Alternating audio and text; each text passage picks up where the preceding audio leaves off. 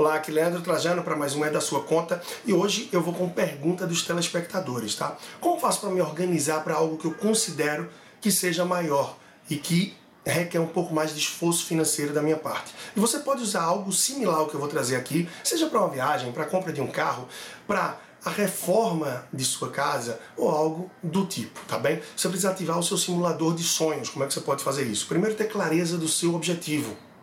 Segundo, para quando é esse objetivo? Terceiro, qual é o esforço financeiro, qual é a demanda financeira que você precisa para esse seu objetivo? Com base nisso, você vai ter em mãos um plano que vai te dar um direcionamento. Eu vou trazer isso aqui de uma forma muito simples e que você pode botar na ponta do lápis de acordo com aquilo que você busca.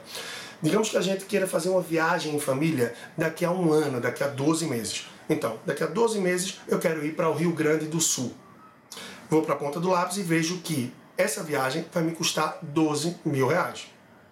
Então, isso já me gera alguma base para tomar a decisão. Primeiro, o objetivo, viagem para o Rio Grande do Sul.